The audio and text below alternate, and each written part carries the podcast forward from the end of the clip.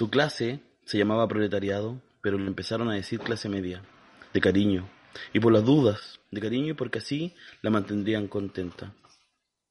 La clase media es un mecanismo de control ideológico que consiste en decirle privilegiados a los trabajadores menos oprimidos y decirles que si se quejan van a perder sus privilegios, que son en realidad una opresión menor, y una clasificación que les dice que no son pobres porque si lo fueran, no tendrían lo que tienen, tendrían hambre. Todas las cartas están escritas en taquimecanografía y en español, y antes de ser enviadas son aprobadas por el jefe. Su lengua es el deseo de volver a casa.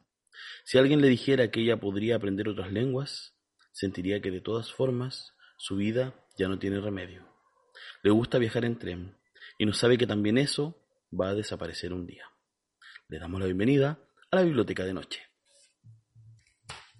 Cae el anochecer sobre los techos del mundo y nos armamos de libros, tacitas y lectura combativa. Encendemos el neón para abrir un día más la biblioteca de noche. La puerta está entreabierta para que te asomes y nos sintonices por Holística Radio. Se abren las palabras y encendemos nuestras mentes en este espacio radial, para compartir el calor de las palabras en compañía de las voces tras los oficios del libro. Te estamos esperando frente a nuestros micrófonos con alta motivación y nuestras agüitas maliciosas de media tarde. Comenzamos.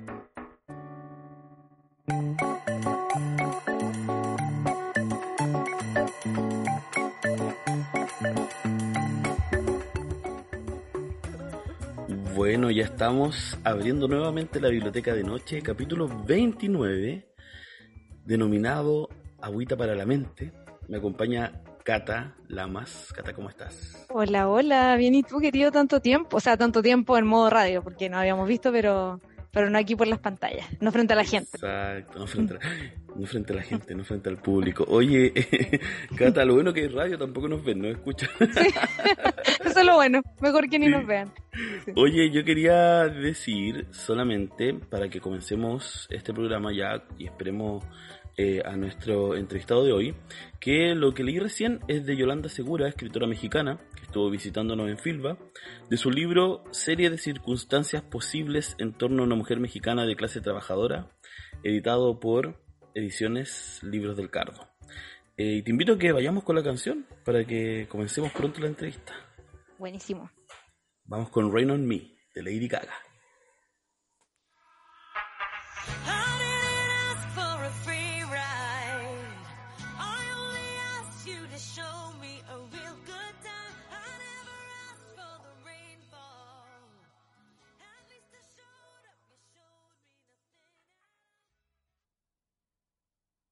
Las voces tras los libros. Llegó visita.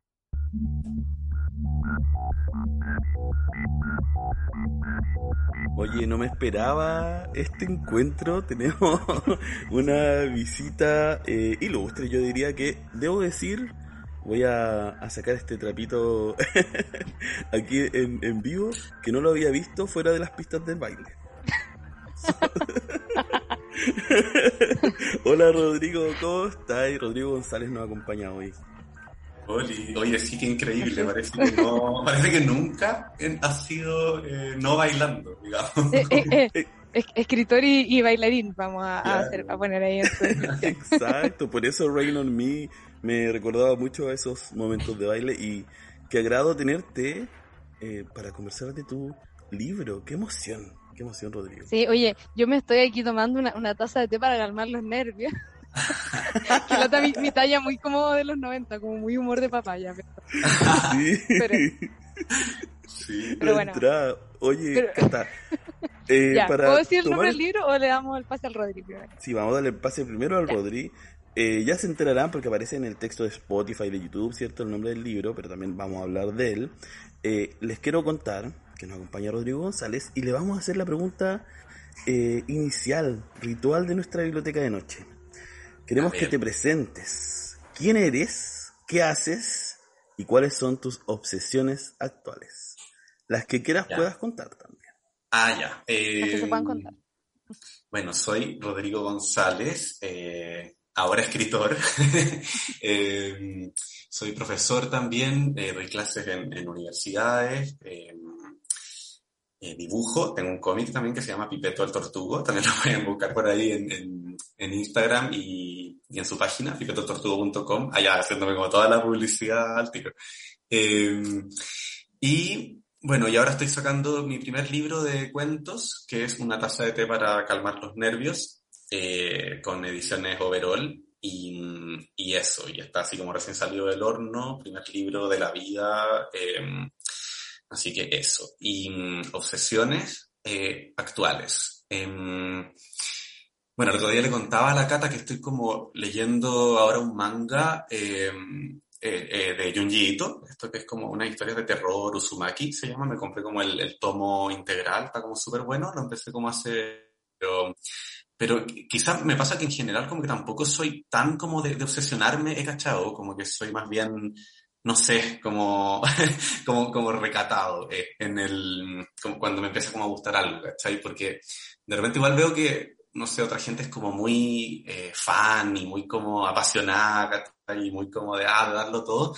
Y a mí como que eso no me pasa, eh, creo, o no me pasa hace tiempo, eh, o, o, o, no me pasa en el buen sentido, quizá, porque de repente sí uno se obsesiona con, con cuestiones, pero, pero para mal, ¿cachai? Así como, no sé, como que todavía está ahí como en tu mente peleando por algo que pasó como el 2015 con alguien, ¿cachai? Como, no sé, eh, como esas obsesiones sí las tengo, ¿cachai? No sé si son tan contables ni tan interesantes, pero, pero por el otro lado, no sé, como que yo ahora eh, como descubriendo algunas cosas eh, nuevas, estoy escuchando Pailita, que me encanta, como que no, lo, no le había prestado la suficiente atención tampoco eh, hasta este fin de que pasó, que fue así como momento de rayón con, con Pailita, justo se llevó como un premio y todo, así que eh, eso, yo diría que obsesiones actuales, Pailita y Junjito, son como los, los del momento. Oye, tremendas obsesiones. Yo, eh, bueno, vamos a darle el pase a la cata, pero recordar que este libro, ¿cierto? Es una taza de té para calmar los nervios de ediciones overall, ¿cierto? Que ahí lo están mostrando en YouTube para la gente de Spotify, puede ir a verlo a YouTube o googlearlo. Puede googlearlo, siempre se puede googlear. La gente eh, de Spotify que corte y vaya a YouTube a mirar esto y luego bueno. sí, sí. O que después vaya a una librería también y pregunte por el libro. También es una muy buena opción. Eh, bueno, agradecemos que nos acompañes en la biblioteca de noche y le doy el pase a mi compañera, a la Cata, para que se lance con algunas preguntitas sí. que hemos preparado. Ya no, quería decir que me encantó lo de Pailita y que, y no, y quería contarle, o sea, antes de, de seguir con las preguntas, quería decirle al, al, Seba que tuvimos una conversación muy interesante con el Rodri sobre las obsesiones, sobre esta pregunta de las obsesiones, porque es, es raro tener obsesiones actuales, porque las obsesiones en realidad son como algo que se mantiene en el tiempo, o sea, como si tiene una opción, claro. es raro que sea actual, pero está, ahí está para tira, ahí va ya, pero... Claro. Sí, fue. Ya, no, yo quería contar que el Rodríguez se hizo una, una presentación donde dijo algunas cosas de sí mismo, pero no contó, por ejemplo, que es doctor en literatura, eh, ah, gran sí. académico. eh, no, entonces yo quería preguntarle algo que de hecho en verdad tengo la duda porque creo que nunca se lo he preguntado, a pesar de que estamos sincerando que nos conocemos hace bastantes muchos años. Eh, ¿Cómo fue pasar de escribir, bueno, obviamente nosotros estudiamos literatura, nos enseñaron a escribir académicamente, que es un, género muy específico. ¿Cómo pasaste de eso a cachar que podías escribir literatura? ¿O cómo te fue como picando el bichito? ¿O si era algo que venía desde antes y después lo fuiste trabajando más? ¿Cómo fue ese, camino de, académico a escritor literario? Ah, ya. No, yo, yo creo que hice como el camino inverso, como que recuerdo, o sea, desde chico, ponte tú, hacía cómics de toda la vida, onda, eh, Pipeto lo dibujábamos con, con mis hermanos, qué sé yo, como que hacíamos eh, cómics. Yo, yo escribía también en, cuando chico, como que eh, en la adolescencia tengo así como unos eh, cuentos y protonovelas muy cringe, así como que creo que están así como desaparecidas. Eh, por favor. No, que salgan. Que no, salga. qué vergüenza, digo, por favor que no. Pero, pero como que partí por ese lado, como que me gustaba mucho escribir. Me acuerdo que como en tercero medio, ponte tú, una vez que estábamos viendo como tópicos literarios o qué sé yo, escribí así como dije, ah, el locus amoenus, ya, que entretenido esto. Y me puse a escribir así como una descripción como de lugares. No sé, como que me, me picaba ese bichito antes que el de la academia. De hecho, el de la academia no, nunca lo, nunca, nunca lo tuve muy como a conciencia, ni de hecho cuando entré a la U como que di bote de primer año, así como que no entendía nada, así como que quieren que haga, en fin. Em, y luego empecé como a aprender como esas, esas artes eh, tenebrosas como de la escritura académica, pero, pero siempre en realidad fui, fue como más por el lado de, de la escritura de ficción y, y literatura y, eso. Ponte tú, me, acuerdo una de las primeras cosas que escribí, que, que es un cuento muy cringe, en verdad. Pero es que además es como una historia que ni siquiera es como que se me ocurrió a mí, una historia que contaba mi abuela de algo que pasó en Subel, como en el campamento minero, eh, que está en la sexta región, que estaba, eh, como de una señora que había cocinado a su esposo y, o sea, perdón, que había matado a su esposo y para hacerlo desaparecer, como que lo había molido lo había metido como en empanadas, que se había puesto como a vender, como que la gente comía empanadas de hechas como... Y esto es como una historia, se supone que real, como una suerte de leyenda de, de Y muy en la línea de, de, los cuentos de una taza de té para calmar los nervios. Sí, una empanada para calmar los nervios. Absolutamente. Sí. No, entonces me acuerdo que escribí eso, dije, oh, qué chora esta historia, y como que me puse a escribir como cuentos, me acuerdo, pero pero muy malo, así como, no sé, muy fome. Me acuerdo que escribí una novela, así como de asesinatos, como que estaba como en esa onda. Y, y después como que, el, como tipo el 2009, como que empecé a escribir más en serio. Eh, y me acuerdo que tomé un taller con la Ale Costamaña en, en la U, de hecho. Y ahí fue como ya eh, tomar como más herramientas y tomarse como más en serio esta cuestión, ¿cachai? Y como, y aparte es otro que, es otro que es muy como importante, onda, que alguien más te lea y como eh, leernos entre todos, como que se arme un grupo, siento que eso es como muy eh, clave para escribir, creo yo. Como que a mí me cuesta N como escribir solo para mí, yo frente al compu y que nadie más eh, me diga nada, ¿cachai? Eh, yo no estar leyendo nada más en paralelo, como que eso cuesta infinito eh, como que me pasa que si estoy leyendo cosas mientras voy escribiendo, como que voy saltando de una actividad a otra, como que va saliendo como más fluido, sino como que uno medio como que se atrapa dentro de su torre y no, y no, no, no fluye mucho de esa manera. Oye, qué, qué bacán eso, porque en general siento que a, a, mí me pasa, bueno, y a mucha gente le pasa lo contrario, como que uno escribe juegas que quedan así como guardadas en el computador años que nadie ve y que justamente hay que Ay, sí, sí, yo tengo como una carpeta, de hecho, que es horrible, que espero que nunca sea encontrada, que se llama como, eh, que es donde metí como todos los cuentos horribles, así como las cosas que empecé a escribir, después releí y fue como, no, ¿qué es este bodrio? Como que las tengo así como en, en una carpeta que se llama Fracasos Irreconciliables. Eh, y están ya. como todas ahí antologadas, antologadas. Pero pon, déjame así como dos carpetas en el computador, una que diga como publicar si me muero y otra que claro. diga por favor no publicar. Te voy, Incinerar te voy a, te voy a penar. Sí, sí, Amo. Amo testamento. Ahí te voy a dejar como la guía de cómo entrar en la carpeta y, y sacar las cosas. Oye, pero Cata, no sé, como el amigo de Kafka que después le publicó claro. todo lo que no quería publicar, como... Sí, Oye, yo, yo de, desde que me convertí en editora entiendo cada vez más ese amigo. Antes lo jugaba y ahora es como, no, pero es igual. Él ahí vio algo. Post-mortem va a haber un libro que se llama Fracasos Irreconciliables. Claro. de hecho, Con los papeles inesperados. Fracaso Irreconciliable es un gran título de algo. Como que Fracasos me dan ganas de leer. Fracaso inesperado, también podría ser. Sí. Oye, yo quería, bueno, eh, me gustó dos cosas que dijiste, pero antes de eso quiero recordarle a las personas que pueden mandar audios al más 569-75-11-18-52.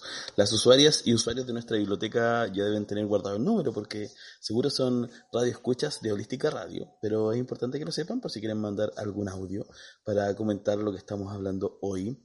Este libro que es una tacita, ¿cierto? Una taza para calmar los nervios. Yo tomé dos palabras que dijiste y quiero, eh, voy a saltarme de toda nuestra pauta de preguntas, Canta, porque sí, me gustó, dijiste dale. artes tenebrosas de la escritura y después dijiste se atrapa en su torre. Y lo primero que pensé fue en referencias literarias, como obvio que artes tenebrosas no puedo evitar pensar en Harry Potter, ya un clásico, y en su torre, no sé, puede ser Stephen King u otros, otras torres, ¿cierto? Pero me gustaría, Rodrigo, que nos contaras ¿Cuáles son esas referencias quizás que te han empujado fuertemente a escribir? Eh, quizás no siempre como un, una mímesis, ¿cierto? Pero sí te han inspirado y te animan a lanzar este libro. Súper. Eh, Sí, estaba cachando que esas metáforas de las que no sé si hacerme cargo ahora, como de la torre y de las artes tenebrosas, así como súper gótico todo, no sé, todo un concepto de la academia espeluznante. Em, pero sí, em, no como, o sea, autores y autoras que, que me gustan y que, porque cuando era más chico quería mucho escribir como Juan Emar, como que me encantaba, lo encontraba así fascinante.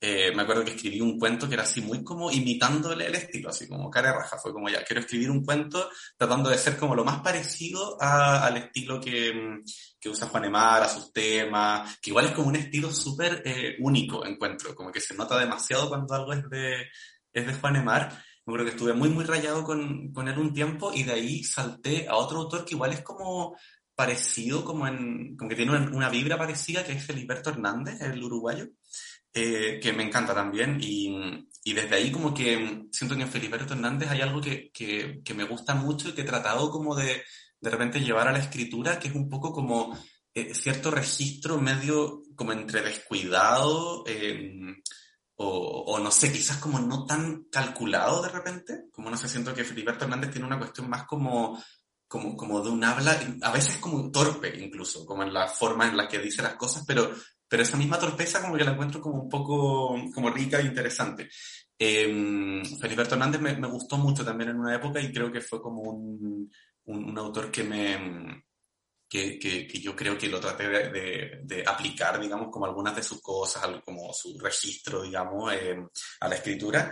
Y, y, ahora último, yo creo que tengo como mucho rayón con varios eh, autores y autoras, eh, narradoras eh, argentinas sobre todo, eh, la Cata lo sabe perfectamente, estoy así muy... Eh, me, me, encanta Samantha Chevlin, por ejemplo, como a quien no, yo creo que es como maravillosa.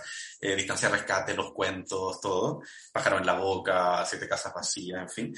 Eh, Mariana Enríquez, por supuesto que también, eh, sobre todo, claro, porque además es cuento, ¿cachai? Entonces, como a mí me interesa también cómo escribir cuentos, yo creo que ahí hay dos grandes como eh, narradoras actuales, que yo creo que son así como lo, eh, lo top, digamos, como de, del momento. Y, y, por otro lado, me, me, interesa mucho también en Argentina eh, Roque Larraqui, o Larraqui, no, no, nunca sabía cómo se pronuncia, pero, pero este autor que es eh, genial, así como asombrosa, que la, he releído varias veces y cada vez como que la encuentro más bacán que, que la anterior, es como de un, de un, nivel de inteligencia así como que me abruma. Eh, y, no, y de, una crueldad y de un... No, es como muy, muy terrible.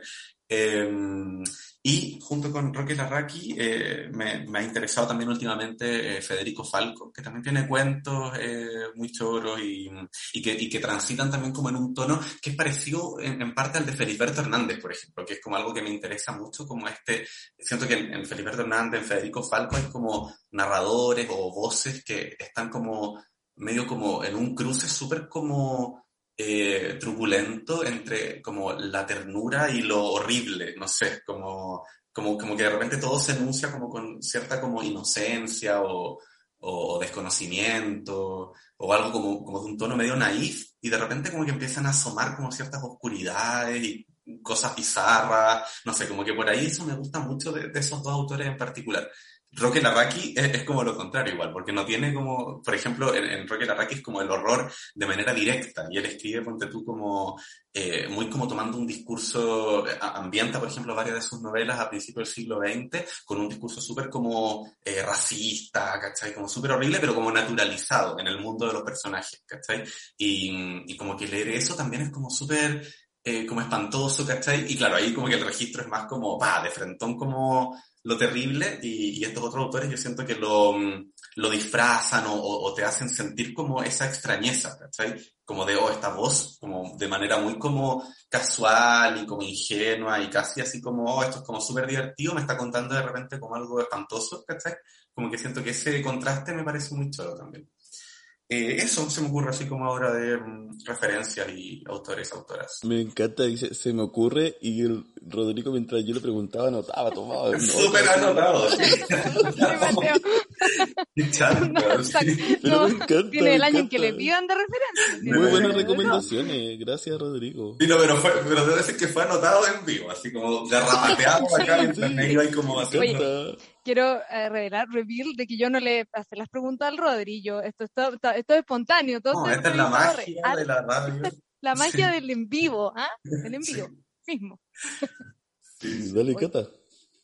Oye, ya es que yo, eh, ya es que hay muchas cosas que quiero decir, pero también me voy a hacer mi saltar la pauta porque, bueno, ayer me terminé el libro, me faltaban algunos cuentos que no había terminado, y, le decía al Rodri que tengo muchas ganas como de hablar del libro, como de, de, hablar de los cuentos y de lo que me pareció, bueno, y es un poco, sin hacer spoiler para la gente que está leyendo esto, y obviamente todavía supongo no tiene el libro, pero deberían apurarse y, correr y a la librería más cercana a encontrarlo.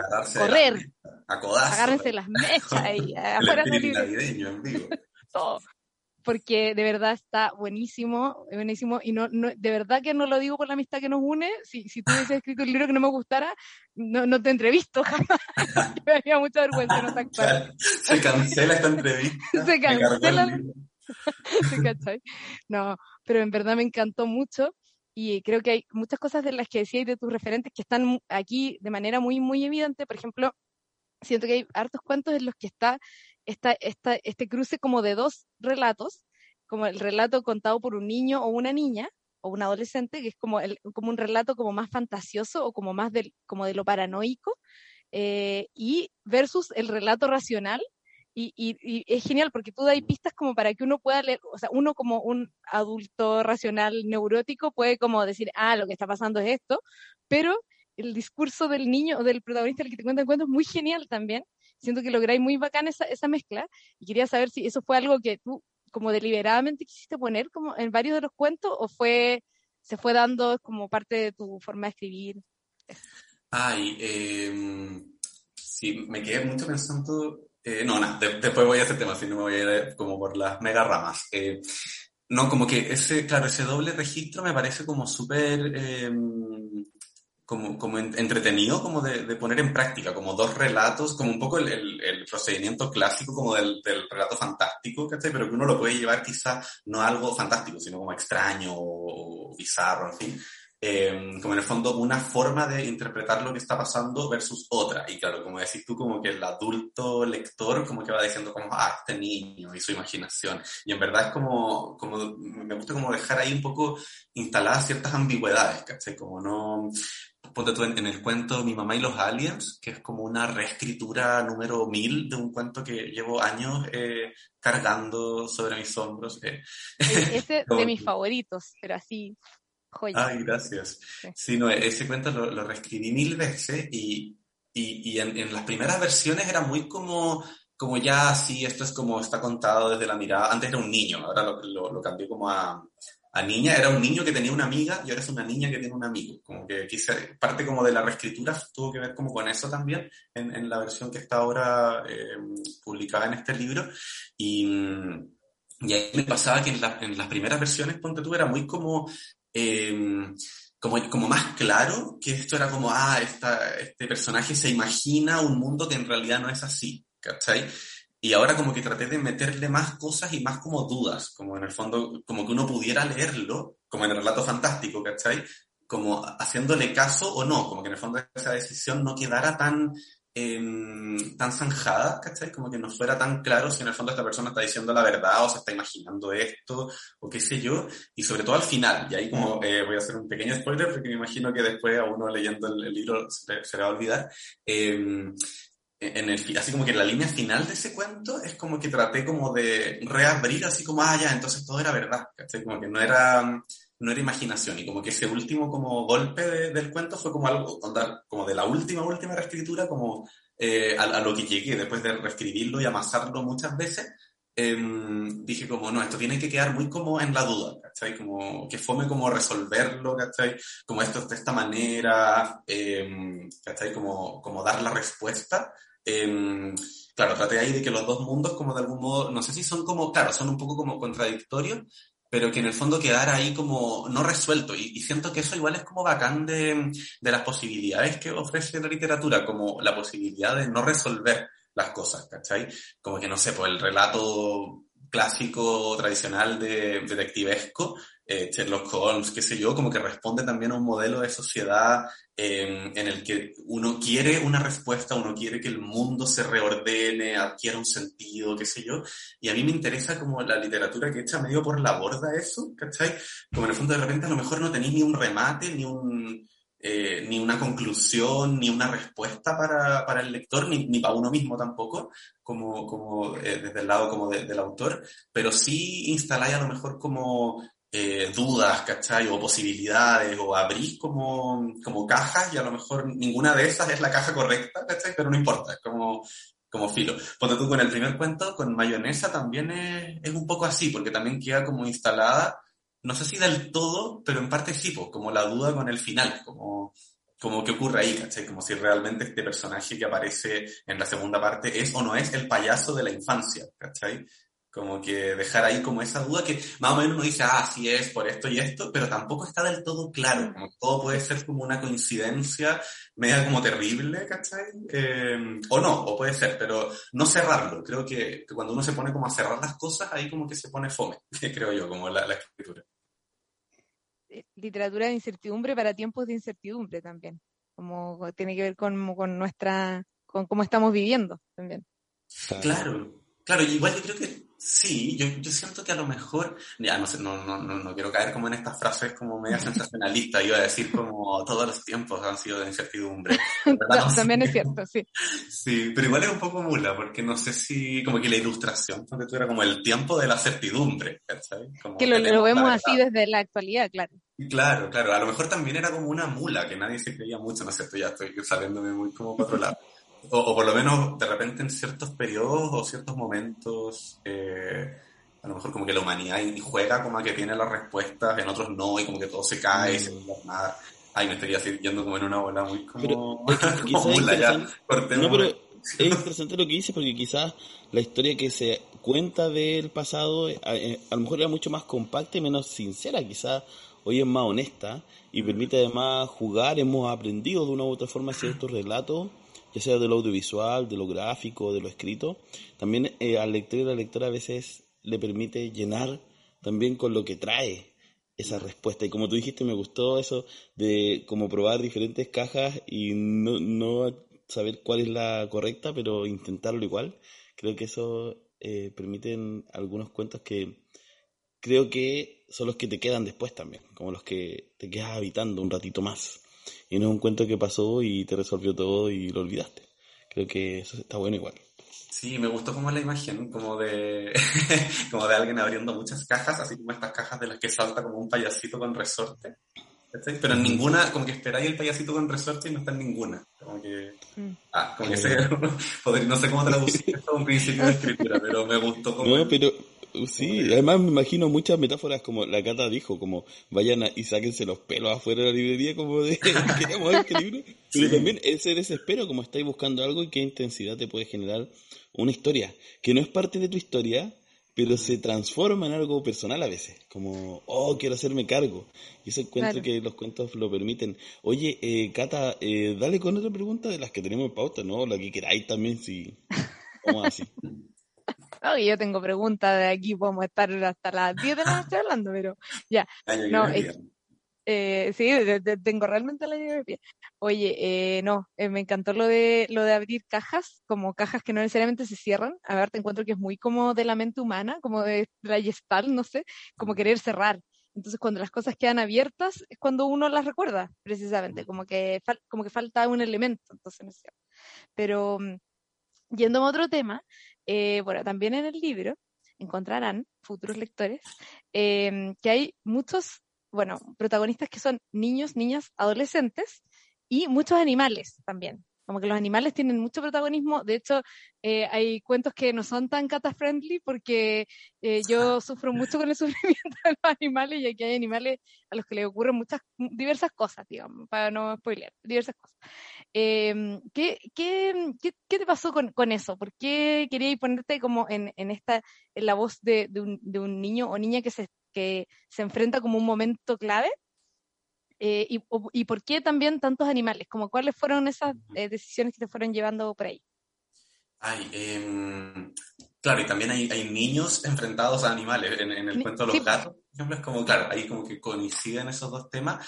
Em, yo creo que en, en, principio como tengo como, claro, como tres eh, narradores, o, o, como dos que son niños, dos que son adolescentes y otros que son como voces ya eh, tercerizados, gente adulta. El último cuento es, es, sobre una señora mayor, como que traté ahí de, de, de, salir también como de ese lugar, como, porque de repente la escritura tipo Mi mamá y los aliens o eh, o los gatos se me daba como con más naturalidad, ¿cachai? Siento que para mí igual es como un lugar eh, o como una voz que me, que me gusta mucho como, eh, o, o, a partir de la cual me gusta mucho escribir, como esa voz media como, como de la infancia, por eso yo mencionaba hace un rato. Como, como del fin de la infancia.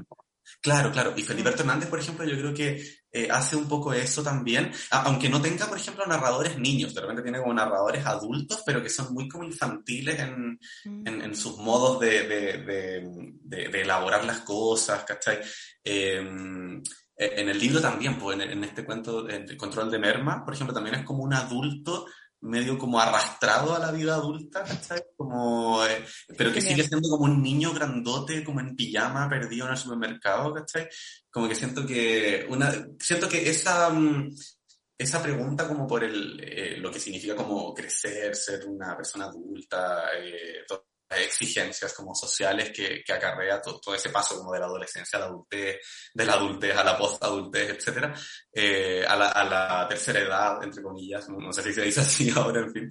Eh, pero como que todo eso siento que hay como que hay lugares como liminales que son súper eh, interesantes, ¿cachai? Como en el fondo yo siento que, por ejemplo, la, la, la nuestra eh, es como una generación eh, que a veces está como súper conflictuada con eso, como con eh, llevar a la práctica como un relato de, de, la adultez que venimos como heredando como de las generaciones anteriores, padres, abuelos, qué sé yo, como tener un trabajo, eh, tener hijos, una casa, no sé, como cuestiones que son como muy imposibles de, de lograr ahora. Y siento que como que medio hay como un colapso ahí y como ciertas subjetividades que se agarran más como quizás a... Um, a, mantener o, o a, a, buscar como una salida a eso, ¿cachai? A veces de, de, de, unas de maneras más como felices, no sé, como, qué sé yo, como, ah, quiero seguir carreteando aunque tenga más de 30, jaja, ya, filo. Pero por otro lado,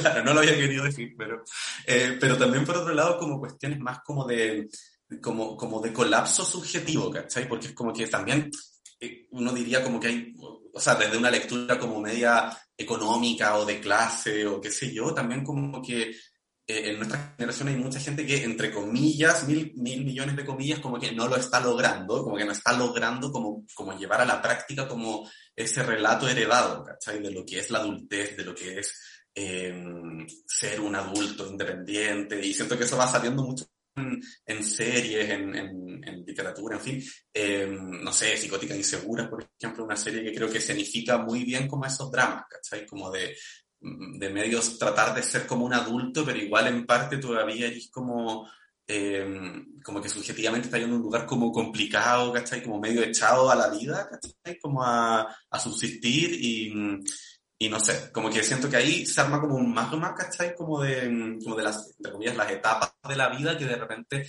no son tan claramente distinguibles, ¿cachai? Por ejemplo, la, la señora del cuento del final, del, del loro, también tiene algo como de infantil a ratos, ¿cachai? Como Adolescente, que, sí. Claro, como trata de, de, de, hacer como este teatro, así como de, de, ah, me voy a poner como un turbante y voy a leer la suerte, como, que es como jugar también, ¿cachai? Entonces siento que ahí hay como áreas eh, que se van como mezclando que me parecen como interesantes. Y, ah, y, y, me fui muy por las ramas, pero me había preguntado también sobre los animales. Y, y creo que ahí como que eh, me parece súper interesante como el tema como de, de, los animales y de los animales eh, domésticos particularmente, eh, y de los animales en general, como, o, los animales como pseudo domésticos también, ¿cachai? Así como el perrito que anda por ahí, que como que, que, nadie, que lo aguachan y, y, como en la cuadra y de repente un día nadie lo ve nunca más y no se sabe qué le pasó, ¿cachai? Como ese tipo de historias, como de perros o, o gatos o animales como en, en semi-abandono o como en una zona como también intermedia, ¿cachai? Como, eh, como echados también, ¿cachai? Como, eh, al igual que como, las personas, ¿cachai? Como echados eh, a la vida, como a un mundo hostil, ¿cachai?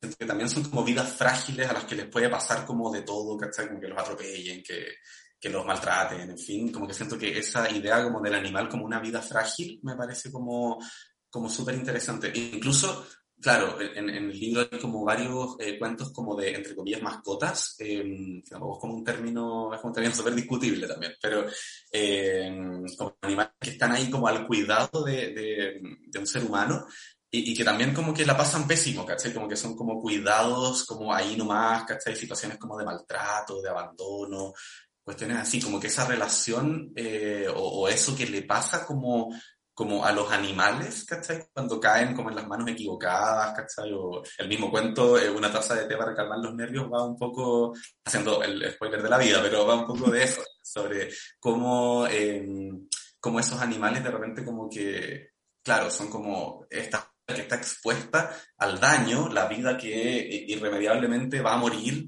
pase lo que pase, porque cuando lo habitual es que perros, gatos, como que mueran, uno, a uno le toca como enterrar a, su, a sus animales, ¿cachai?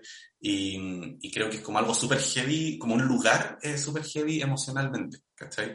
Como, como esa experiencia. Bueno, de hecho, eh, mi, mi gata murió este año, pues en enero, la Kimiri, y a ella está dedicada el libro, de hecho, porque está en, lo puse ahí eh, para Kimiri en la primera página, o no mentira, la página 4, no sé, por ahí. Eh, y se lo quise dedicar a ella también, pues así como, por, por la importancia que tiene para mí como el, el tema como de, de, de, los animales, ¿cachai? Como...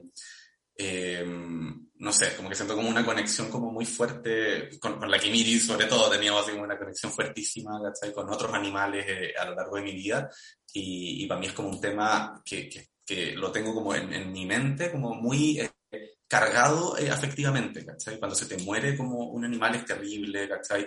Cuando estás preocupado por lo que le pueda pasar, yo no, yo no sé, soy como un poco la, eh, la distancia de rescate, pero de, de, los animales, ¿cachai? Como un poco, como esa obsesión. Totalmente. ¿cachai? Como yo con la Kimiri, por ejemplo, no, no, sé, como que salir al patio era como todo un tema, era como, no, pero es que puede pisar el cactus, es que puede, ¿cachai? Como en la casa de mi papá yo era así como aprensivo, así como casi que tapiemos las ventanas, ¿cachai? Como se acabó, no hay más luz natural, filo, pero que, que no salga, ¿cachai? La, la Kimiri a la calle. Eh, o si sale así como muy vigilada, ¿cachai? Para que no le pase nada, como que así hiper aprensivo, ¿cachai? Eh, entonces también como que desde ahí me surgen como estos miedos, ¿cachai? Como de qué le puede pasar a un animal ¿cachai? Eh, y lo terrible que puede llegar a ser, de repente no por maldad necesariamente, de repente por descuido, ¿cachai? De repente porque la vida es terrible, porque la ciudad no está hecha para que los animales puedan vivir y sobrevivir tranquilamente, ¿cachai? Uno pasa de las carreteras tan llenas de perros atropellados, ¿cachai? como que está naturalizado en el paisaje, eso también, ¿cachai? Como que los autos van a seguir pasando y el perro, el gato, ¿cachai? Ahí verá, como si sobrevive, no sé, como que que ese tema me, lo cuento como choro, como literariamente, como contar esas historias. Oye, Rodrigo, sí. dale, dale, Catalina. Ah, ya no, iba a decir que además lo que hablábamos de que de que lo, como uno con, con sus mascotas, que bueno, puede ser una, una expresión cuestionable, ¿verdad?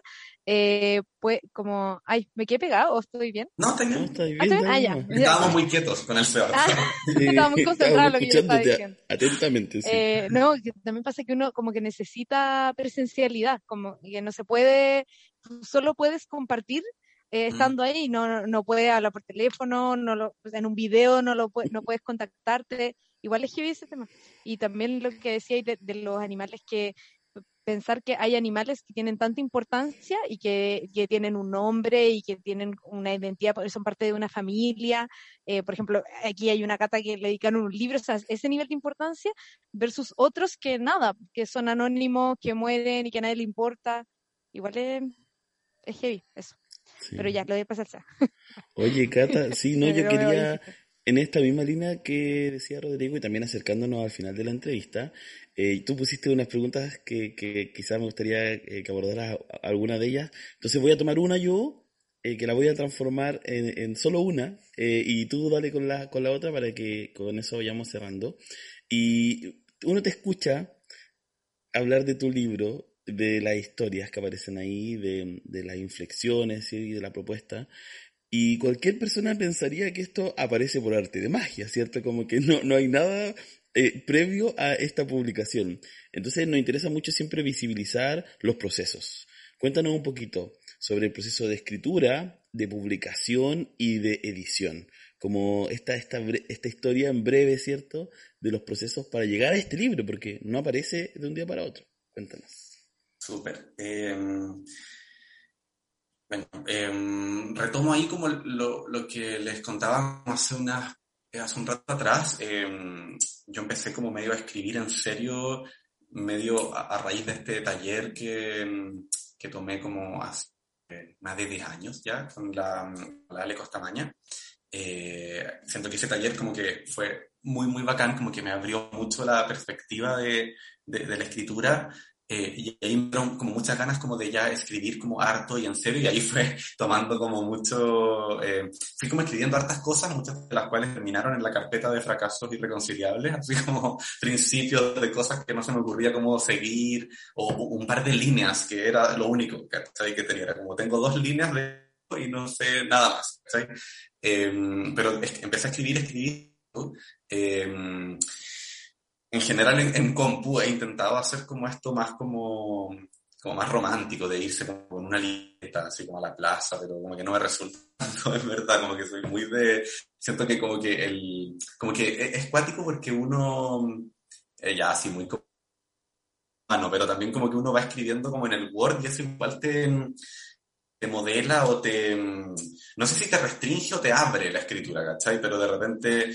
como tener todas esas posibilidades de ir copiando, pegando, eh, cambiando párrafos de lugar como tan fácilmente, yo creo que de todas maneras eh, impacta como en el, en el proceso, ¿cachai? Y, y yo soy completamente una persona como eh, de escritura como computacional, digamos. Eh, y, y, por el, y, por el otro lado, bueno, como que mi primera como salida pública, antes de que empezara con, con eh, de la vez que me entrevistaron en un diario y todo eso fue porque me gané el, el premio Bolaño el 2012 de, ¿cómo se llama? Eh, de la creación literaria juvenil o algo así, como inventando el, el nombre, el subtítulo. Eh, pero, mm, pero a partir de ahí como que siento que me entusiasmé porque dije como, ah, ya, no eran tan cabezas de pescado como las que escribía, ¿cachai? Porque me, me igual soy súper puro en el aspecto, ¿cachai?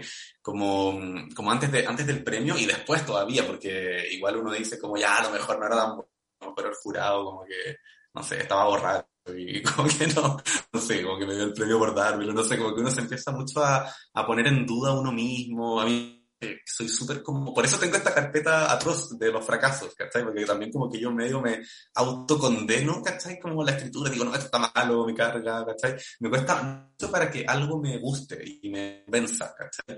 Y, y, bueno, y el, el, 2020, como a mediados, sí, como en agosto, por ahí habrá sido, del 2020, eh, los, Overall tiraron esta convocatoria de narrativa como para publicar eh, con ellos y todo, y ahí mandé como una muestra de, de cuentos de los cuales quedaron como, o sea, al final saqué como la, porque me vino de nuevo como esa duda eterna, como que saqué la mitad de los cuentos que estaban en la versión anterior, empecé a escribir unos nuevos, eh, Janice Bow, por ejemplo, es uno de los nuevos nuevos, así como que escribí después de, de, de, de, empezar ya a trabajar con, con, con los editores. Eh, y, y, claro, y ahí fue todo como un, primero como ver qué va a ir en el libro, qué no, ¿cachai? Porque había nene cuentos que también yo decía como, mmm, ya esto como que no sé si me tinca tanto, o, o de repente cuentos que eran como súper parecidos, ¿cachai? Entonces tampoco me quería medio repetir el, el plato, ¿cachai?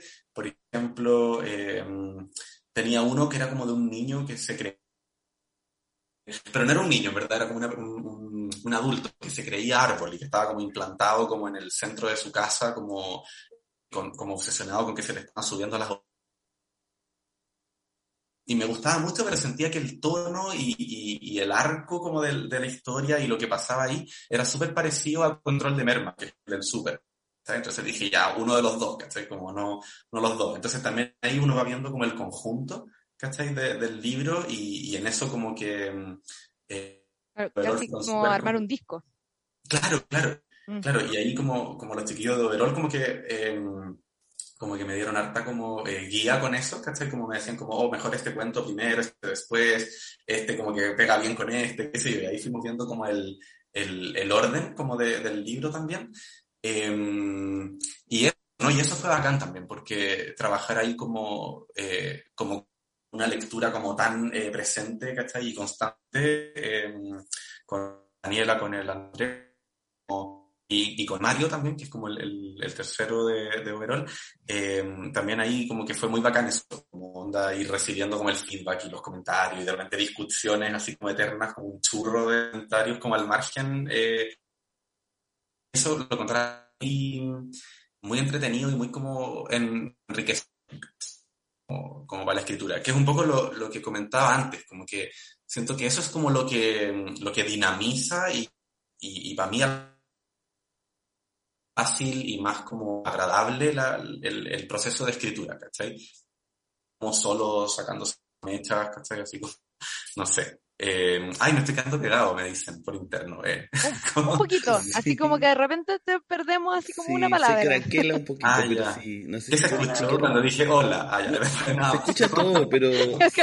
no se ha escuchado nada. Claro, todo entonces, tenía el micrófono. Sí, todavía, no, todavía no estamos al aire. Ah.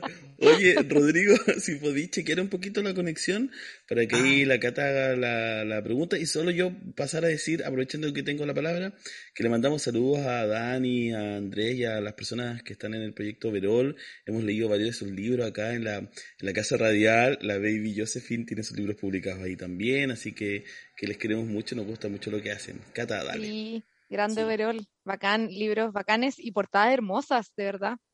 Grande Sí. Verol. Sí, qué bonita portada, me gusta. Ahí la Bacanes.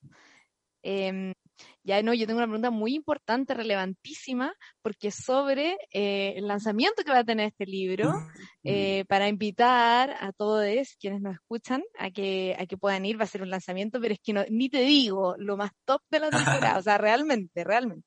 Cuéntanos, por favor. Ya, súper. Espero no, no pegarme esta vez. Delante, porque dije No, cosas y quizás se escucha así como media. Pero yo te lo más importante. No, si Sí, no lo repetimos nosotros después lo enfatizamos. Claro, lo más importante es... Ah, sí, se cae. Eh, no, bueno, el lanzamiento va a ser el martes 13 de diciembre, que es el otro martes, eh, en una semana más, eh, en el bar La Isla, y va a contar con las presentaciones de Catalina Lamas, acá presente, ¿no es cierto? Eh, editora y conductora de este bello podcast, y eh, con Héctor Morales, eh, actor y, y lector también, ¿no es cierto?, de, de- de literatura. Así que mm, eso, para que vayan. Todavía no tengo la hora, porque ahora como que se supone que sacamos como el post eh, con ya la información detallada, pero va a ser el otro martes, me imagino que será en la tarde, 7, 8, 7, por ahí, no sé, en el bar La Isla, que es un bar muy bacán además, así que eso, para que, para que nos veamos ahí y conversemos más del libro y, y otras cositas. Y recomiendo mucho que, que asistan. eh, para verme, ¿te cachai? Como la buena que hizo todo sobre sí. Para verme a mí, ¿te cachai? Vayan a ver. Eh, No, no, pero en serio. Vayan a ver a la cata. No, por favor, no, por favor, no. No, eh, para que el Rodri ahí les firme sus ejemplares, de verdad que está excelente Eso. el libro, lo van a disfrutar montones, así que eso. Ahí Sí, Eso te- me tiene con mucha ansiedad todo esto, como qué poner, como firmas, como que no sé, estoy haciendo pesadillas, así como de que bloqueadísimo, como que escribir, como que a todos les voy a poner como un abrazo, en fin, como no sé, que te ahí salga, lo su, que su pipeto. un, claro, un dibujo. un Capaz, podría hacer como unos dibujitos, más que dedicatoria escrita. Cada, cada una, cada uno tiene su propio estilo en las firmas. A mí que, que soy bueno para andar buscando firmas de libros, como que me encuentro siempre con sorpresillas eh, en ese en ese trayecto. Estaba buscando justo ahora unas que me firmaron las escritoras mexicanas en firma. Y ha- hay desde frases clásicas hasta dibujos. Oye, eh, cuéntanos, Rodrigo, ¿dónde puede encontrar la información del lanzamiento? Obvio que va a ser tipo post trabajo general, ¿cierto? Y pásense al barcito antes, se pueden tomar algo. Claro. Y si quieren ir a ver a la cata, vayan a ver a la cata y aprovechen de conocer a Rodrigo y el libro, por supuesto, ¿cierto? Eh, aprovechen. Yo no, yo es que siempre es una, una excusa, como que vayan a conocer el bar y, y quizá, no, eh, no- si no tienen ningún panorama, aprovechen de tener esos panoramas que pues, pucha que se van a acordar después de ese momento, esa instancia. Cuéntanos un poco las señas de dónde encontrar la información, Rodrigo. Oye, Seba, y no sé si vaya a poder ir, ir tú, pero si no te guardamos tu ejemplar, pues, obvio. Sí. Porque Seba lo, lo leyó en PDF, por, por eso, voy a claro. tratar de ir, voy a tratar de ir. sí. Voy a, tener, voy a tener ahí más tiempo para ver qué firmo en el ejemplar del SEBA, como que se lo voy a poder cranear como, como más. Eh, sí, bueno, eh, yo ah, supongo que ahora en las redes de, de Overall como que vamos a tener más, más info, eh, así que ahí yo creo que hay que estar atentos, atentas. Como toda esa, esa información de la hora y, y lo demás, porque día, lugar, presentadores, me estoy cayendo, me estoy quedando pegado de nuevo, no importa. No, tranqui, tranqui. pero eso, como ahí yo creo que de aquí a la noche, de aquí a mañana, lo sabremos ya todo. Oye, mándanos por interno para subirlo a Bibliotank también, para que las personas que, que nos siguen ahí se enteren, vayan y puedan disfrutar de ese momento. Oye, estamos llegando al final, Rodrigo. Ya estamos pasaditos en la hora de la entrevista y te Ya. queremos dejar en este ritual de cierre también tenemos, somos de ritual en la biblioteca de noche. Eh, el cierre es que tú nos dejes con la canción que elegiste, preséntala, te dejamos a ti el micrófono. Nosotros nos despedimos de ti ahora. Gracias por acompañarnos. Preséntala. Manda a Martín, dile Martín, vamos con la canción eh, y, y listo. Así muy radial. Seba eres muy pedagógico.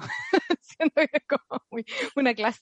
Ya. Ya, y yo como pésimo alumno, porque como que me perdí mucho ya, pero, pero creo que entendí como lo... Sí, lo dale, tenés que presentar la canción y por qué la elegiste y decir, vamos a la canción. Eso. Ya, súper, ya. Elegí la canción Amor Fugaz de María Daniela y Susana.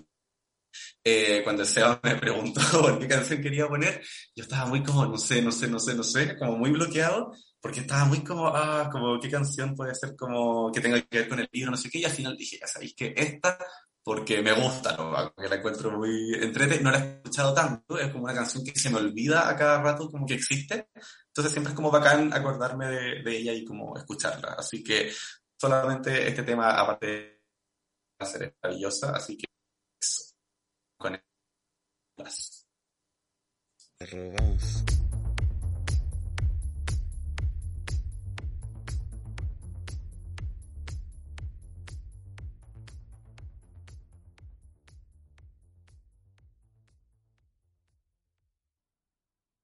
Conversación literaria.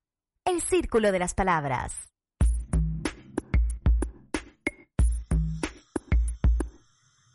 Aló Martín, oye se escucha poquito, pero ya estamos volviendo. Está silencioso Martín. No, no, no nos tiene fondo de, de sección. Está, está tímido, Martín. No, Está sí se escucha el tímido. fondo. Sí, ah, ya, ya, se escucha despacito. Oye, eh, bueno, tenemos a David, que ha vuelto nuevamente en su Hola. esporádicas visitas en la biblioteca de noche. Y pasamos al tiro a la columna de. David porque estamos cortísimos de tiempo y queremos escuchar lo que nos trae en sorpresas y curiosidades de David Prado. Sí. Ah, Gracias, gracias por la presentación. Bueno, la verdad es que este es un pequeño tema. eh, a mí me parece curioso, la verdad, eh, porque a medida que voy como aumentando mi, mi experiencia lectora, me voy, dando cuenta de muchas cosas, sobre todo en lo que ocurre con los libros históricos, o los que se cruzan por un contexto sociopolítico que pasó de verdad. Eh, y de ahí todas las cosas que, que pasan dentro de, de esas como historias, anécdotas, te vas dando cuenta de que, claro, dentro de todo lo verdad que fue, eh, en como hecho histórico, también el hecho de que ese libro haya estado escrito en esa época y no sea como, por ejemplo, un libro escrito hoy, mirando al pasado, sino que se escribió en, esa misma época, o sea, el, autor no, necesariamente te, tiene la intención de explicarte las cosas, porque la, está en el momento viviendo, no está como escribiendo para el futuro, digamos sino que en, el momento presente. Entonces, eh, eh, últimamente he estado leyendo como mu- muchos libros que son como de, del pasado, que son como basados en hechos históricos reales. ¿Se me escucha bien o no? Súper. Sí, bien, buenísimo. Eh, por ejemplo, hay un libro que lo estuve leyendo hace un tiempo, se llama Vidas Breves, en algún momento lo presenté aquí, lo compartí, lo, lo, compartí, lo mostré. Y eh, claro, ese libro está basado en el siglo XVII, en Inglaterra. Y resulta que, claro, soy yo, para poder entender el libro, porque además soy mediador de la lectura, debo decirlo, para poder explicar lo que, lo que tiene que ver, porque me- en el fondo, claro, pues, tú estás mediando un libro y igual necesitáis como entender un montón de varias cosas como para poder tratar de facilitar una conversación productiva, en fin. pues. Y aparte que como son libros históricos, igual como que te dan ganas de, de, de, investigar como realmente los hechos históricos que sucedieron y cómo se dieron y como que hay como todo una batería de información, de fotografías históricas tal vez que te pueden como ir acompañando esa mediación. Em, claro, entonces te das cuenta de que de muchas curiosidades de la historia. Eh, por ejemplo, voy a volver a vidas breves en un ratito, porque se me cruzó otro que, fue el que, el que terminé de leer ahora, que es un libro, es, es Martín Rivas, como un libro clásico de la literatura chilena se lo había comentado un poco al Seba también en su momento, que es que, por ejemplo, eh, e-, ese, ese, libro ocurre en un contexto de guerra civil, de hace como, no sé, 170 años atrás, onda, mucho tiempo en el pasado. Y eh, esa guerra civil se dio nada más ni nada menos que en la Alameda con Miraflores. Y tú decís como, oh, mira, mira, qué curioso, como que uno pasa, no sé, por lo menos en mi caso, casi todos los días por ahí. Entonces está ahí como, no sé, pues vais caminando y te das cuenta de que, oh, aquí hubo una guerra civil. Eh, o no sé, pues aquí murió mucha gente, o aquí murió el personaje que, en el libro está y que no sé qué. Entonces, es como una, es como una, eh, por supuesto, una gran puerta a la historia y a, y como todos estos datos curiosos, por ejemplo, también cuando, no sé, pues cuando las niñas se portaban mal, no sé, pues una, madre que, que, te castiga, no sé, que, que te, te, amenaza con algo, no sé, no, no podría decir como con que se te puede amenazar ahora si te portáis mal, pero en ese tiempo era como, y te voy a mandar a la correccional de mujeres. Y yo así como, ¿correccional de mujeres? Eh, ya, pues me puse a averiguar, correccional de mujeres, llegué al edificio, y efectivamente estaba la correccional de mujeres muy cerca de lo que del, centro de Santiago, ahí en, en, en, la Plaza Dignidad, ahí muy cerquita, un poquito al sur estaba. Entonces, la correccional. Eh, o por ejemplo, en el libro de Vidas Breves, que es como un libro, mm, a mí me costó un montón, igual debo decir, porque como que no leí el libro, pero como que las imágenes que narraban no me sonaba nada. Como que no hablaban de cosas que eran muy propias de la época y así como 200, 300 años atrás. Entonces ya me puse a buscar como información para poder entender como un poco de qué se trataba todo lo que hablaban o qué importancia tenía, no sé, pues en ese momento los reyes, que también hubo como una gran, gran guerra civil justo en la mitad de, ese siglo, siglo XVII. Y no sé, pues, por ejemplo, son como historias como un compilado de biografías, un libro de John Aubrey, que se llama Vidas Breves, un compilado de biografías de personajes como notables de la época.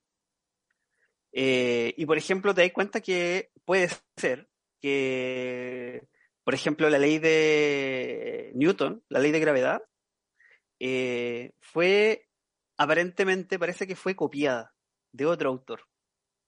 Entonces, como, oh, no, como la ley de gravedad siempre ha sido de Newton. Y todos esos datos, como todos esos imaginarios que están de alguna manera mm, como súper instalados en, en, en, el presente, eh, también tienen como esas pequeñas curiosidades o esas pequeñas como características que te vais dando cuenta en la medida en que, en que vais leyendo eh, de que de, pequeños detalles o de que, pequeños sucesos microhistóricos que, que dan vuelta a toda la, la situación en el fondo.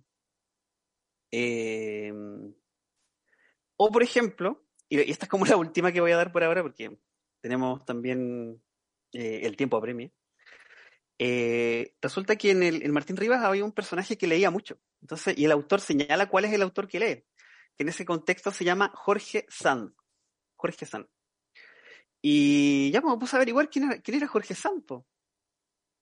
Y llegué a un, llegué al autor que en realidad no era autor, era una autora que, se llamaba Aurora Dupin. Yo lo estoy diciendo como en españolizado, pero era un, eh, es francés si no me equivoco. Eh, entonces, claro, como que igual eh, aparecen otros temas. Por ejemplo, en este caso, el, el, de una mujer que escribe con seudónimo de hombre y que eso acarrea como otros temas también que pueden ser igual de interesantes. Pero el autor solo dice que el personaje, en este caso Francisca, estaba leyendo un libro de Jorge Sanz. Entonces son como pequeños detallitos que yo creo que de repente como que investigando un poquito te vais dando cuenta de que, de que son grandes detalles o son, son como cosas que te pueden complementar o nutrir mucho más la lectura, digamos, como averiguar esos detallitos. Y claro, todo esto en el contexto de la mediación, de la mediación. Entonces también todo eso como que también va nutriendo un montón como las conversaciones productivas que se podrían dar en torno a un libro o a, mm, o a los temas que de ahí salen, digamos, como sucesos históricos, ya como temas asociados a cada cual. Pero eso, eso quería decir, como valorar esos pequeños detallitos que de repente no son tan pequeños, no son tan pequeños, sino que son eh, muy grandes a la hora de poder eh, conocer como todo el contexto, todo, todo el, universo del, del, libro en el cual se encuentra inserto. Así que eh, quería poner el énfasis en eso, es algo muy entretenido porque te puedes estar dando cuenta de detalles un montón de tiempo y un libro te puede servir para, para encontrar millones y millones de detalles y así, y así sucesivamente. Gracias, David. Oye, ¿sabes qué pensaba de lo que tú estabas contando mientras contaba? Y me acordé de tres cositas que quiero compartir y le doy la palabra a la Cata.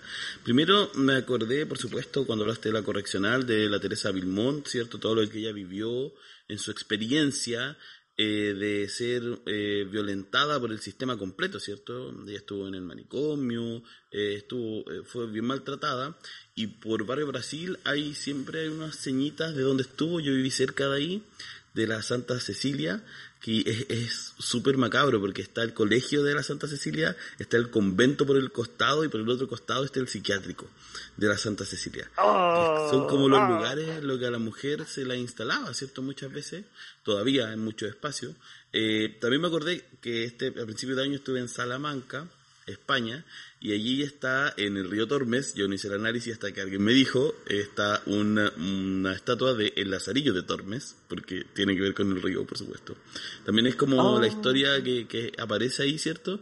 Y eh, en una actividad que hice la semana pasada, una persona comentaba que parte de sus rituales relacionados con la literatura era visitar todos los años para, creo que el nacimiento, la fecha de cumpleaños de Jorge Tellier, eh, visitar la tumba que está en el cementerio de la Ligua, en los extramuros del cementerio.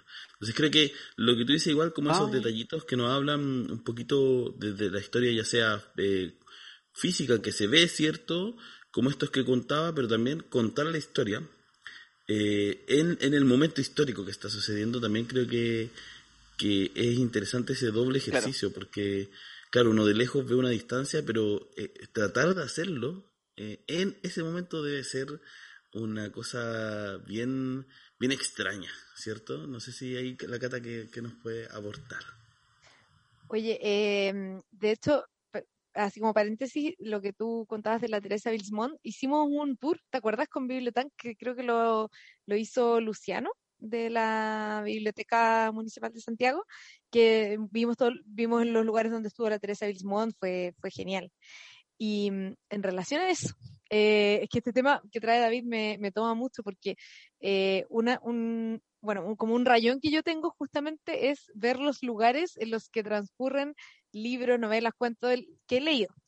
Eh, esto a raíz de una novela cortita que se llama Que viva la música de Caicedo, que transcurre en Cali, que es muy descriptiva de Cali y a mí me daban demasiadas ganas de conocer esa ciudad. Y después fui a una charla donde había una escritora colombiana, que era de Cali también, y ella dijo que ella escribía, pero nunca se le ocurrió que podía ser escritora hasta que leyó que vive la música y vio que era una novela que estaba basada en su ciudad donde se mencionaban sus lugares por los que ella pasaba. Incluso creo que la, mm, el colegio donde iba la protagonista era el mismo colegio donde había estudiado ella y se mencionaba así con el nombre exacto y todo. Entonces ella dijo, ah, pero entonces yo también puedo escribir. Em, y entonces, a raíz de eso, yo hice incluso un proyecto en Barcelona que era como un mapa literario, como me, me encantan esas ñoñerías como de ir a, a los lugares, como aquí pasó tal cosa, eh, lo encuentro muy entretenido. Eh, así que me, me, encantó este tema que, que trajiste. No, no, sabía que se podía hacer como una ruta Martín Rivas, así que creo que podríamos de repente hacer como algún proyecto con eso, hacer algo entretenido. Poder marcar los lugares en el mapita. Pleno centro de Santiago. Sí, qué buena. Hacer una aplicación. Ah. Sí, sí, eso, eso había propuesto yo. No, no la llegué a hacer porque no, no tenía la, la plata. Incluso lo hablamos. Lo hablamos, que hasta me acuerdo, habíamos hablado de poder bajar algo y Sí, lo único que nos faltan las lucas. Así que si alguien, un inversionista, un inversionista ah. misterioso está escuchando, en este momento. Sí, Leonardo Farcas, ¿estás misterioso. ahí? ¿Estás ahí, Leonardo Farcas? Estamos, tenemos un proyecto. ¿ya? Sí. vamos a hacer rutas literarias. Quizá a uno de los pocos que le aceptaríamos dinero, porque todos los otros cabecillas de familia macabros, sí. están todos funados. Oye, gracias David por traernos este tema, eh, por acercarnos también la mm, literatura desde otro lugar, ¿cierto? Poder mirarla siempre eh, con otros prismas. Y quiero que pasemos a nuestra sección de recomendaciones, para no terminar tan pasado en el tiempo. Dale, Martín. Imperdibles. Lo nuevo, lo usado y lo prestado. Ya, yo les voy a traer hoy, les traigo eh, para, para el regalón, la regalona, traje recomendaciones escritoras mexicanas, las tres escritoras que estuvieron visitando Filba, la Feria Independiente del Libro de Valparaíso, eh, que me tocó además el día domingo, casi al cierre de la feria, eh, compartir una conversación sobre literatura mexicana estuvo bien, bien interesante. Creo que aparecieron muchas reflexiones y algo que me gustó, que mira, justo hablando del mapa, de la cartografía más física, habíamos hablado como esta idea de la cartografía de la literatura de un país, cómo podemos mirarla. Y terminamos en las conclusiones imaginando, gracias a lo que ellas comentaban, eh, más que mirar un mapa, hay que escuchar las voces del libro, si usar otro sentido y de los libros y de quienes están publicando. Y por lo mismo, en ese mismo gesto, eh, quiero compartirles quiénes son esas escritoras para que también las puedan buscar y quizás acercarse a sus letras. Estuvo Yolanda Segura, que tiene este texto que yo leí al principio un par de fragmentos, que se llama Serie de circunstancias posibles en torno a una mujer mexicana de clase trabajadora. Y debo decir, no, no lo hago nunca, pero a mí me pasó que anoté acá algo atrás, bueno, rayo de los libros, pero lo que no hago nunca es compartir lo que rayo.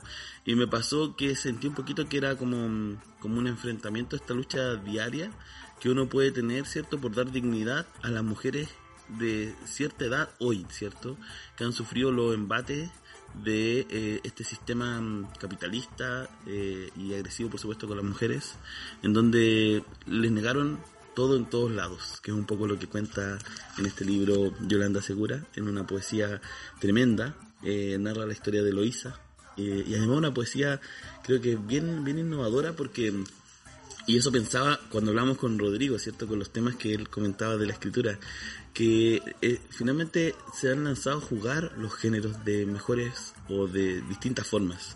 Y me gusta mucho que la poesía empiece a narrar cosas que uno lea un poema y es, eh, eh, puede entender un relato, ¿sí? que lo aglutina. El otro, en esa misma línea, es una de mis autoras favoritas que amo y que ha, pasado, pasó por al, tiro podcast antes de ser biblioteca de noche, que es ah, Sara Uribe. Sara Uribe. Antigona González, pude, eh, Cata, conocer a la Sara Uribe, que Ay, qué maravilla. es bacán, y bueno, les pedí que me firmaran el libro, estoy aquí, chocho, las firmas de libros de cada uno. Me encanta, estoy pero muy contento. Sí, y mira, eh, lo que voy a leer para que Rodrigo tenga algunas ideas. Ah, Sara pone, esta Antígona González es para Sebastián Santander, dijo que empezaba, ahora había empezado a poner los apellidos a las personas en el libro, con las amorosas búsquedas y las palabras entrecruzadas, además de un abrazo por el gusto de estar acá en Valpo. Entonces, eso también, estos registros propios de la historia con la literatura también son bonitos. Y bueno, Sara Uribe habla de, eh, y ella también invitaba a arriesgarse a leer cosas que quizás no siempre, y creo que una de las luchas que hemos dado de repente en nuestras conversaciones en lo que hacemos, no solo quedarnos con esta idea del placer del libro, como que tiene que ser un dulce y siempre muy gustoso. A veces nos da náuseas leer algo, a veces nos choca, a veces nos quita el sueño. ¿Cierto? Y, y eso muestra que, que, el libro está muy bien logrado, si puede producir exacto, eso, creo yo. Exacto. Sí. Y Sara habla de las personas desaparecidas en México. Eh, y además es muy bonito porque entrecruza otros relatos. Usa los relatos de las familias, usa relatos, yo no sabía, lo contó eh, ahora en Filba, que el principio, la primera parte que se llama Introducciones para contar muertos, es un correo que ella le llegó cuando se inscribió para hacer el seguimiento de eh, las personas que desaparecían, eh, es como una suerte de fundación, y el correo primero que le llegó era eso, cómo, contar a los muertos, eh, para hacer ese seguimiento. Y el último, una autora que no conocía, que descubrí en la feria, mexicana también, es Viridiana Carrillo. Viridiana Carrillo, que tiene este libro publicado por Punto Aparte. Eh, es, son cuentos y se llama Silencio cerca de una pirámide antigua. Eh, es bien interesante su forma de narrar, eh, donde pone em, los vínculos. Eh, ella habla, bueno, habló ayer también un poquito de arqueología, de la historia, de descubrir un poquito, y también comentó, y aquí yo, yo no le comenté en, en vivo, pero ella eh, habló de que su primer libro era una enciclopedia, y leyendo su, sus cuentos dije, ah, claro, cuando uno lee una enciclopedia uno descubre esas cositas, ¿cierto? Desde la pirámide antigua que aparece en el título hasta otras cosas que no las descubre en otro lado, ¿cierto? Antes no estaba National Geographic en la tele, sino que uno veía la enciclopedia, buscaba una palabra, aparecía una imagen en blanco y negro chiquitita, y era lo que sabía de, de eso, ¿cierto? Eh, bueno, sus cuentos son tremendos, eh, imperdibles, y también pues, eh, invitarles a descubrir a Viridiana Carrillo, Silencio cerca de una pirámide antigua. Son las tres autoras que estuvieron de visita en Filba, y si no estuvieron, bueno, ya se están yendo, creo que se quedan un par de días más, pero leanlas, descúbranlas y seguro vienen de visita de nuevo porque parece que la pasaron bien. No sé si quieren comentar algo ustedes, Cata, alguna recomendación, David, algún comentario. Oye, que entrete Filba, qué bueno que estén volviendo todas las ferias y también esa. Y estuviste ahí dándolo todo. Sí, sí, viste, pero viste la biblioteca de noche representando, yo estoy en Filba y la Cata va a estar en el lanzamiento del libro de Rodrigo. Bueno, pasamos el dato, si nos quieren invitar a que presentemos sus libros, pueden invitarnos, Sí, la biblioteca de noche. Estamos, estamos disponibles para agendar, está la agenda abierta. Exacto, sí, la agenda abierta, nos quedan todavía disponibles en diciembre, un par de fechas. ¿Ya? Así que, bueno, eh, creo que ya ha llegado el momento de cerrar la biblioteca de noche, luego de estas conversaciones. Sí. Eh, pasamos por varios temas interesantes y bueno, no sé si partimos con David. ¿Quieres comentar algo al final, David, para despedirte de nuestro público? Sí, no, agradecer, qué bueno volver a verles. Eh, también pueden, las personas que estén escuchando esto en este momento, dejarnos comentarios para saber qué están leyendo, o qué les gustaría leer, o de qué les, de qué les gustaría que habláramos, de qué libros. Eh, o qué recomendaciones nos podrían hacer también. Así podemos también entrecursar conversaciones por otros medios también escritos y irnos poniendo al día con, con en lo que estamos literariamente hablando. Exacto. Yo me despido y dejo a la Cata que cierre, porque la Cata propuso la canción del final. Eh, agradezco además este salir de las pistas de baile con Rodrigo, pasar a hablar de su libro. A las pistas eh, de la literatura. Exacto, sí, una taza de té para calmar los nervios, editado por Overol Ediciones. Les recordamos que el martes que Eh. sigue el lanzamiento, para que se animen a Sí. ir ahí en el bar La Sí, Isla. Dale, Cata. Martes 13 eh, voy a estar ahí insistiendo y recordándole, igual el, el 12. Así que eso, para que se lo agenden, Bar La Isla es, pero ya como el bar eh, de moda del mundo editorial, mundillo editorial literario chileno, así que va a estar, es creo que el lugar preciso para este lanzamiento, así que Vaya, no se lo vaya. pierdan. Vaya, vaya, y, y, tien- y tienen además tragos muy ricos, atienden muy bien, muy recomendado lugar. Em, Dale, ya, Cata. y- y sí, ya para cerrar, y gracias Martín por los minutitos extra, eh, dejamos esta canción en el fondo del barro de Denver, que es temazo así para bailar, justo que estábamos hablando de las pistas de, de baile. Eh, y en verdad, solo la propuse porque es una canción que conocí por el Rodri y que me encanta. y la encuentro muy entretenida. Así que la, por eso la dejo. Nos vemos. Nos vemos. Chao, chao. Nos vemos.